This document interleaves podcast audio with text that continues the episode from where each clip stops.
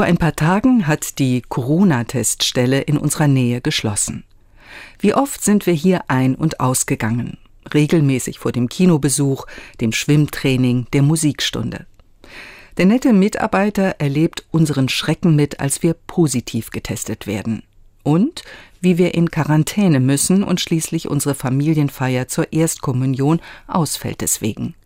Und er freut sich mit uns, als wir wieder negativ getestet sind. Als Wildfremder begleitet er uns in diesen besonderen Zeiten. Das ist für mich eines dieser Corona-Erlebnisse. Mit Menschen, die ich eigentlich gar nicht kenne, rücke ich, obwohl auf Abstand, gefühlt enger zusammen. Und vieles, was ich geplant habe, findet nicht statt oder ganz anders als gedacht. Andere haben sicher auch dramatischere Erinnerungen. Sie haben sich um Angehörige Sorgen gemacht.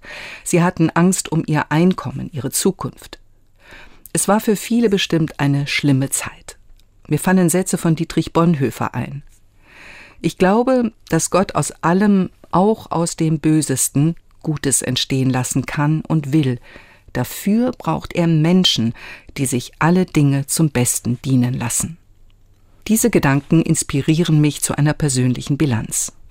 Was habe ich in dieser Ausnahmezeit erfahren, das ich wert finde mitzunehmen?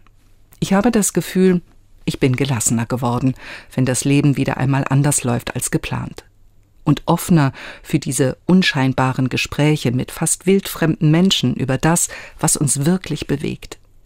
Und ich bin dankbarer dafür, wenn Dinge einfach so laufen, wie sie ganz normal laufen sollen.